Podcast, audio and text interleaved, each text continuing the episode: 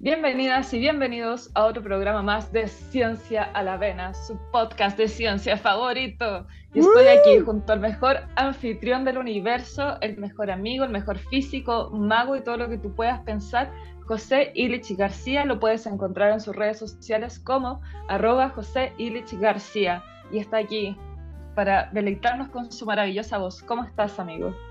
Queridísima, qué rico tenerte de vuelta. El episodio se sintió tan triste, tan frío sin ti la semana pasada. Así que estoy aquí con la genial, la maestra, la mejor del mundo, arroba Yelenos. Yelenos es música y directora de cine. Es una artista hecha y derecha. la vena. Yo quiero ir a lo que nos convoca el día de hoy. Por favor, deleítanos con las noticias que nos has traído esta semana. Perfecto, esta semana les traigo cuatro noticias que son todas creo bastante interesantes. Primero está el hecho de que científicas y científicos, un equipo de científicas y científicos ha mapeado por primera vez el cerebro de un animal complejo. Oh, vale. Ahora, ¿qué es un animal complejo en este caso? Una mosca de la fruta. ¿A qué te refieres con mapear? Hicieron un diagrama que, que muestra la conexión de las 3016 neuronas que tiene la mosca y sus 548.000 sinapsis que, están, que se producen dentro de este cerebro. 548.000 ni tan mal. para tan solo 3.000 neuronas. ¿Cuál es el rango de los humanos? ¿Lo sabemos? No tengo la más mínima idea. Debe ser una locura, debe ser un número monstruoso probablemente. Asqueroso, asqueroso. O sea, una mosca de la fruta es más como del porte de mi pulgar o más chica. Y el cerebro es infinitamente más chico que mi pulgar. Entonces, bueno, que hayan mapeado esto pareciera como que no es la gran cosa, pero lo es, porque como es un cerebro complejo, ya se pueden empezar a estudiar cosas degenerativas para que quizás podamos entender mejor cómo funciona, por ejemplo, el Alzheimer en humanos. claro. Así que una muy bonita y excelente noticia. Y bueno, acá yo te traigo una noticia que yo creo que a ti te va a encantar porque está relacionada con Pokémon. Oh, Dios mío, por favor dime que encontraron a Pikachu que existe y que está ahí y a la vez no, quiero que exista porque si no lo van a explotar ese pobre animalito. no, no es tan exacta como eso, eh, pero viene desde Singapur. En Singapur se ha descubierto una nueva especie de cucarachas que en una reserva ah, natural bien boscosa y le pusieron el nombre de Feromosa como el Pokémon Feromosa de la séptima. Feromosa. ¿Sí?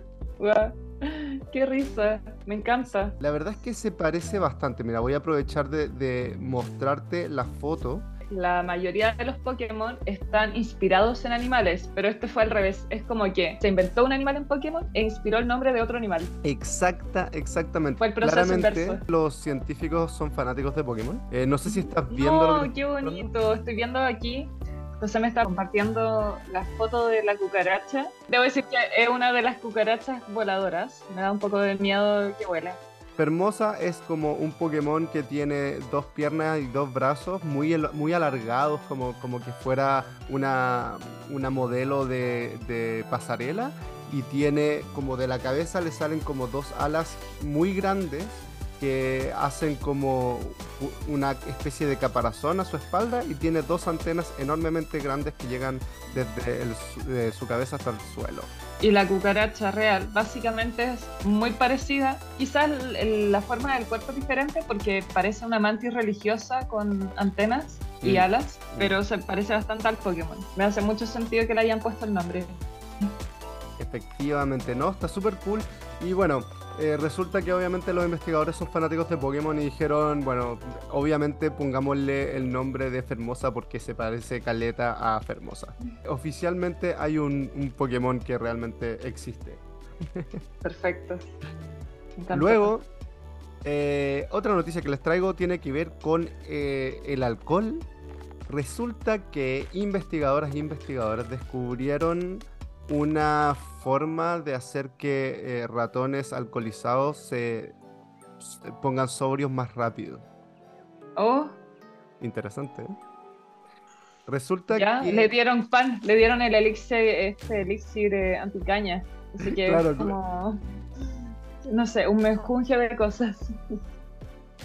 El, el, el menjunje, menjunje anticaña de Barney Stinson. Ese mismo, el de Barney Stinson. No, mira, resulta que tanto en ratones como humanos, cuando nos alcoholizamos, nuestro hígado produce una hormona, naturalmente, que se llama FGF21.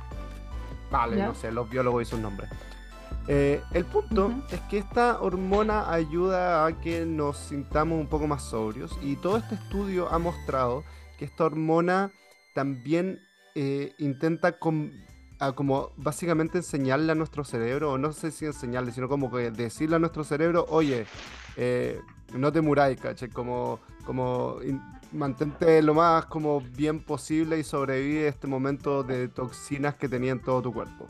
Porque claro, eh, el hígado no tiene idea qué es lo que está pasando, le llegó alcohol, está todo, pero hasta y no sabe que en verdad fue a propósito. Pero em, ya. ¿Qué es lo que pasa? Lo que hicieron en este estudio es que utilizaron ratones que naturalmente no producían esta hormona versus otros que sí la producían. Y la diferencia... Vale, porque hay diferentes tipos de ratones de laboratorio. Claro, tú los puedes diseñar a medida. Me muero. Tú los, eh, al finalmente tú puedes clonar ratones y puedes hacer que se clonen sin o con ciertas cosas. Entonces lo probaron dentro de ratones con y sin esta producción de hormona y se dieron cuenta que ambos ratones procesaban el alcohol de la misma forma, pero los con la hormona se ponían sobrios más rápido. Claro. Entonces, y después lo que hicieron fue, a ver, ¿y qué pasa si le inyectamos la hormona extra? La hormona FG, claro. Sí, pues, la, la, famosa, la de toda la vida. La famosa, que hablamos el otro día.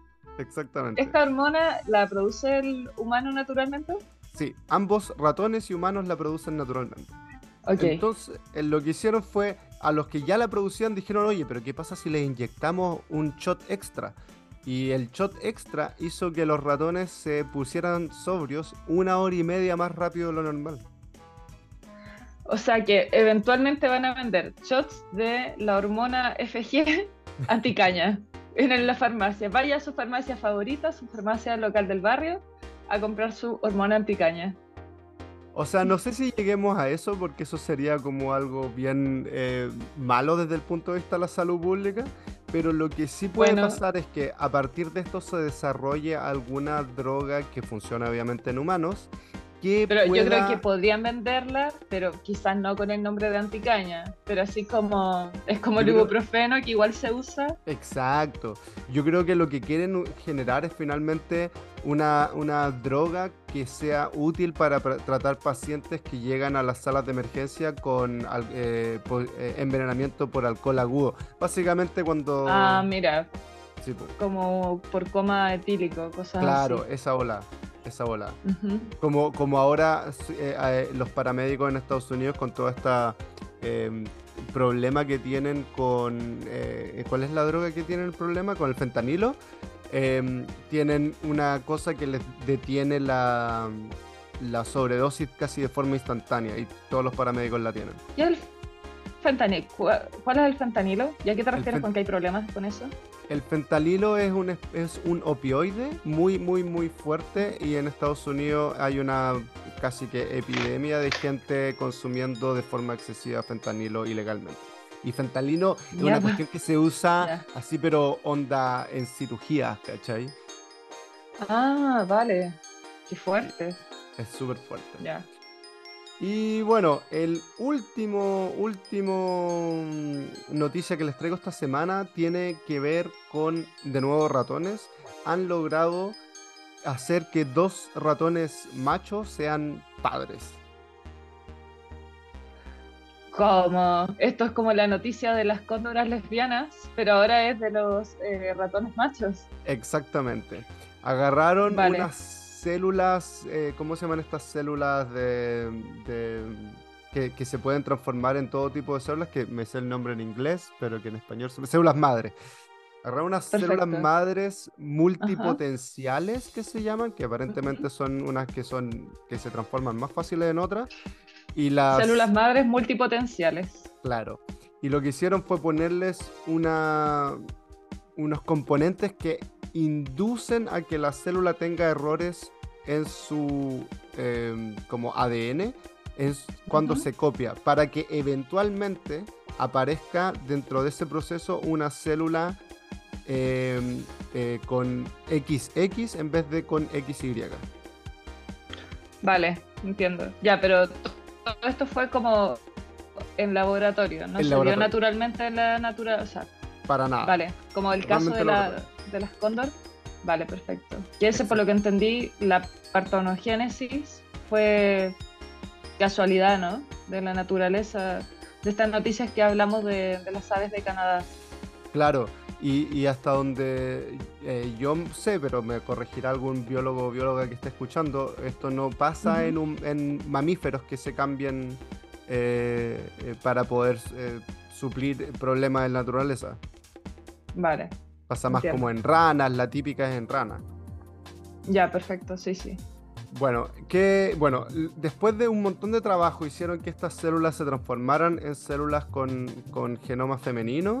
Después, como son células em, madres pluripotenciales, las desarrollaron hasta transformarlas en, en eh, huevos, digamos, en, ¿cómo se llama? En... Ah, eh, Vamos, células madres pluripotenciales. No, ¿cómo, se llama? Eh, no son, no es ovario, ¿cómo se llama? Lo, lo... El óvulo. El óvulo. El óvulo. Los ex. Los huevos, claro, los, óvulos. Ya, pero entendí ahí la, mezcla idiomática, todo bien. La, Casi que lo dices en alemán. no, el diálogo.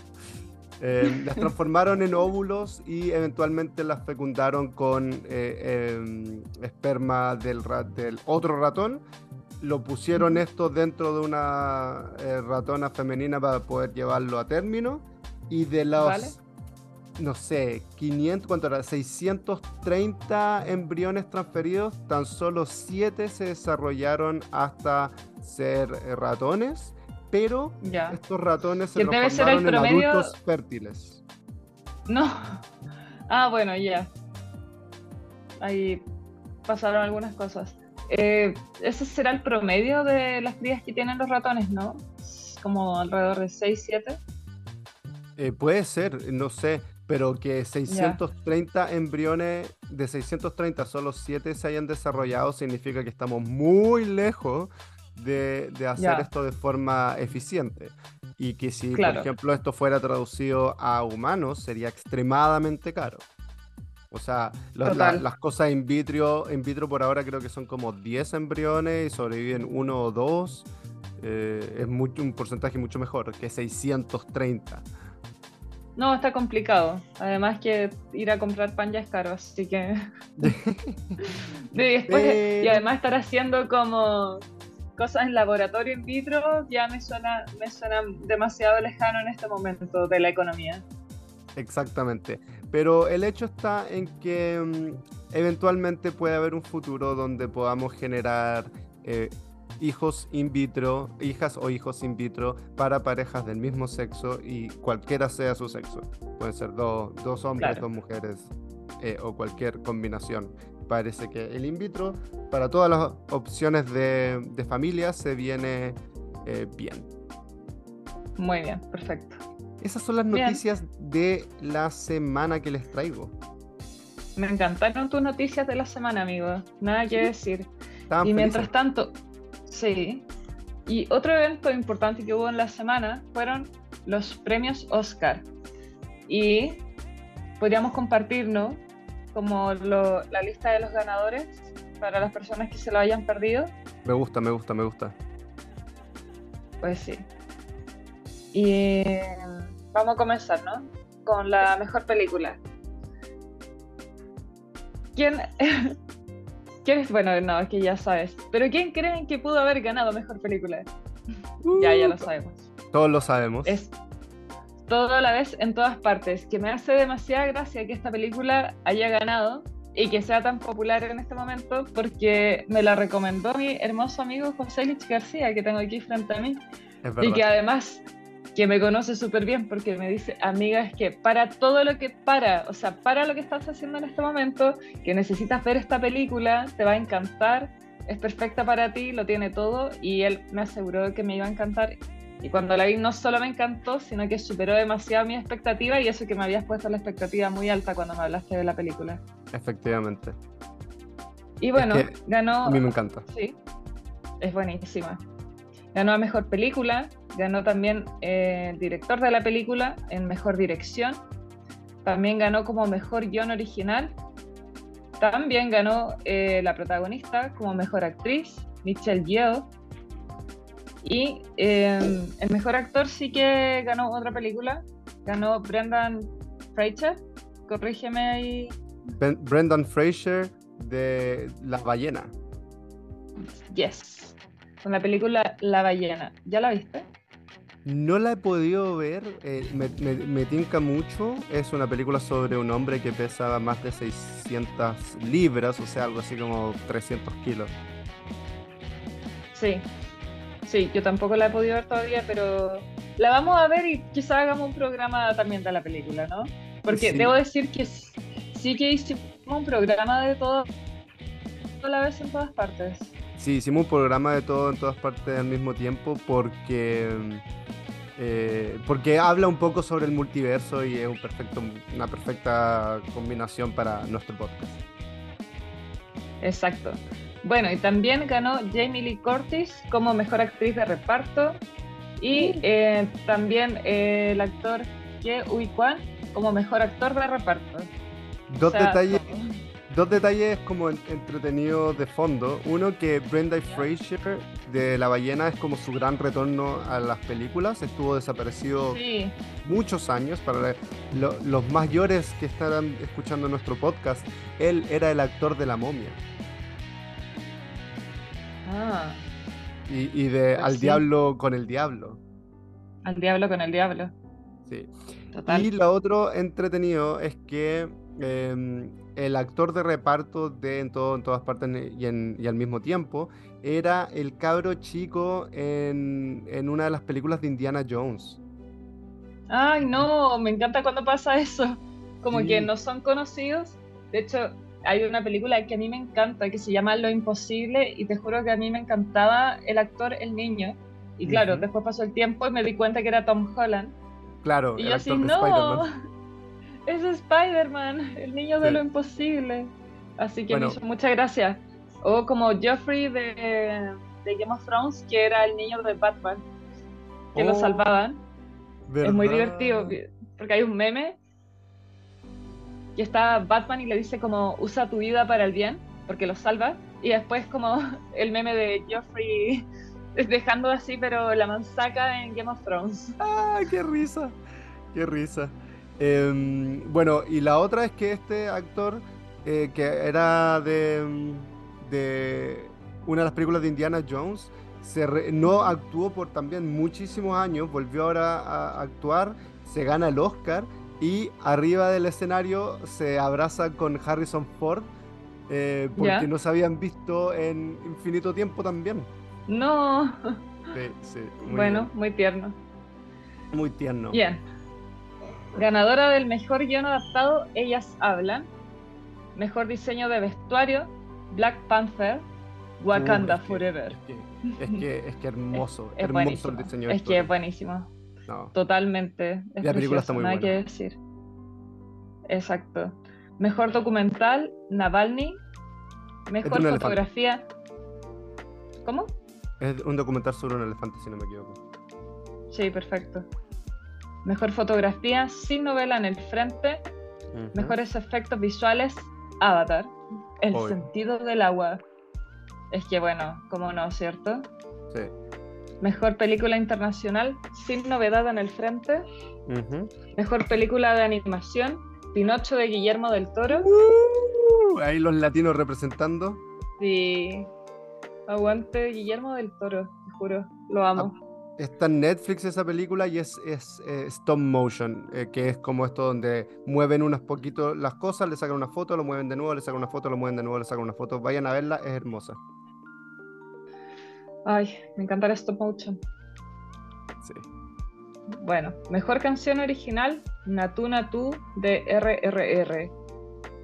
Mejor cortometraje documental, Nuestro bebé elefante.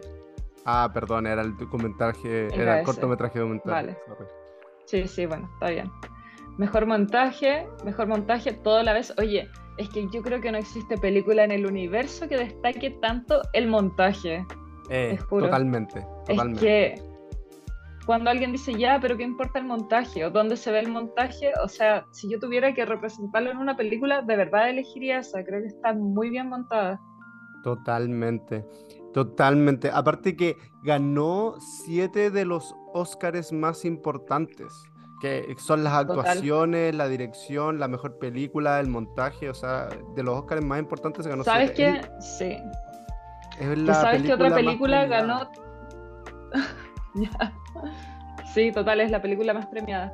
Y la otra película que, gran- que ha ganado a nivel histórico esa cantidad de premios, ¿tú tienes alguna noción de cuál podría ser? Tengo dos ideas. A ver si tú me dices si la chunto o no. Una es El Retorno del Rey, del Señor de los Anillos, y la otra es Titanic. Sí, es Titanic. Cáchate. Titanic, si no me equivoco, ganó 11 Oscar en su momento y también, o sea, de todos los más importantes. Es Yo que sé que Titanic, Pero, pero Titanic no ganó mejor actor. Titanic no ganó mejor actriz. no, no, No, ga- No. eh, Ganó millones de premios técnicos, igual que el, que el Retorno del Rey. El Retorno del Rey ganó creo que nueve Oscars, pero la mitad son técnicos. Wow. Ya. Bueno, mejor maquillaje y peluquería, La Ballena. Me hace mucho sentido también. De más, de más. Mejor banda sonora original, sin novedad en el frente. Mejor diseño de producción, sin novedad en el frente. Mejor cortometraje animado, El niño, el topo, el zorro y el caballo. Mejor cortometraje de acción en vivo, An Irish Goodbye. Mejor sonido, Top Gun Maverick. De más. Me pues, gustó, ¿la sí. viste?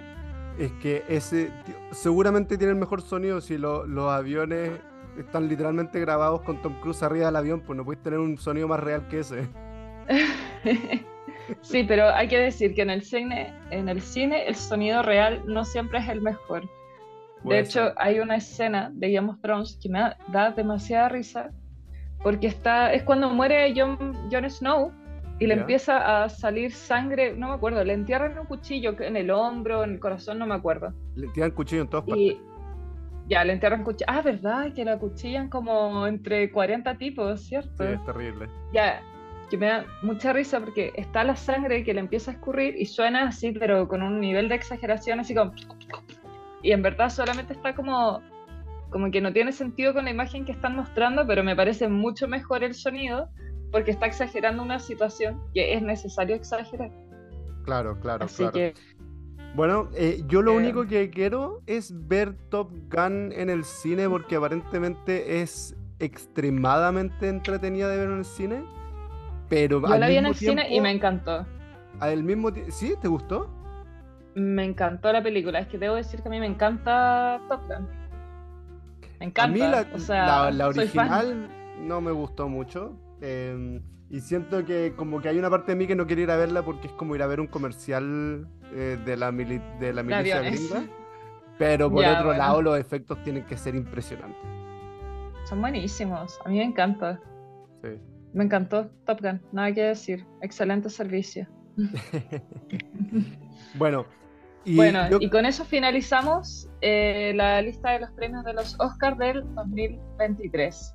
exacto. Eh, no sé si quieres agregar algo aquí a... Creo que este es un excelente momento para pensar cuál va a ser la pregunta de la semana que viene. Uf, ¿cuál va a ser la pregunta de la semana que viene? Ajá, ajá. ¿Cuál puede ser? Porque pensamos en hacerles una pregunta para esta semana sobre si los Óscares le gustaron o no, etcétera. Pero como mi, mi querida colega Yele nos, no estuvo presente, no se sentía bien hacer una pregunta sin ella. Así que nos saltamos la pregunta Ah. de la semana de, esta, de la semana pasada y ahora volvemos de nuevo. Así que, ¿se te ocurre algo, querida? Podríamos preguntar con respecto a la noticia que diste del shot anticaña, si la gente lo consumiría. O sea, ¿alguien realmente Habría- no consumiría un shock anticaña? Tendría que, tendríamos que ponerle como algún efecto se- secundario o algo, inventarle algún efecto secundario para ver si, si lo consumirían. Ahora, ¿cuál sería ese Así efecto? como pongamos tres opciones. Eh, ya. Uno cuesta 50 lucas. Ah, mira el precio. Uno cuesta ya, 50. Uh, 50 lucas por quitarte la caña, ya. Eso está bueno. O, o eh, te quita la caña, pero. Eh, ¿Qué podría ser? Un, un, un, efecto secundario. Eh, un efecto secundario que te dé mucho sueño. No, pero no tiene sentido. Te quita los dolores, pero te da sueño. No, porque eso es como parte de la caña. Que te sube el líbido. Y todo el mundo lo estaría tomando. Es verdad. Al contrario, te quita la caña, pero además te quita las ganas. Eh, De te, te baja el líbido por una semana. Ah, bueno, ya. Ya. Ya, y una más, uno. y una más. Y una más. Eh, te- se te va el gusto. No, también por una semana. O por un día, quizás. Por un día sin olfato y sin gusto. Medio como síntoma COVID. Oh, ya, ahí está, ahí está. Entonces, ¿tomarías una pastilla que te, que te elimina por completo la caña, pero cuesta 50 lucas? ¿Tomarías una pastilla que te elimina completo la caña, pero te quita el líbido por una semana? ¿Y tomarías una pastilla que te quita la caña, pero eh, te deja sin olfato o sin y sin gusto durante un día? ¿Cuál de estas tres opciones Perfecto. tomarías o no tomarías ninguna? Eso mismo. Muy bien. Buena. ¿Ya? Me gusta Estamos. esa pregunta. Me Queda gusta, formulada, gusta. la planteamos con, con nuestros seguidores y a ver qué nos Eso. responden. Veamos que nos responden y por supuesto nos vemos nuevamente el próximo jueves en un nuevo episodio de Ciencia a la Vena aquí junto a Yelenos, artista, directora de cine, lo Ujú. máximo de la vida, gran, gran amiga, si la conocen en la calle, ámenla toda la vida. Yelenos la pueden Ay. seguir en sus redes sociales como arroba Yelenos y por supuesto en Spotify eh, como la gran artista Yelenos. Se despide también José Ilich García. Muchas gracias, José, por esa despedida como siempre. Y síganlo en arroba José Ilich García y nos vemos la próxima semana. Chao.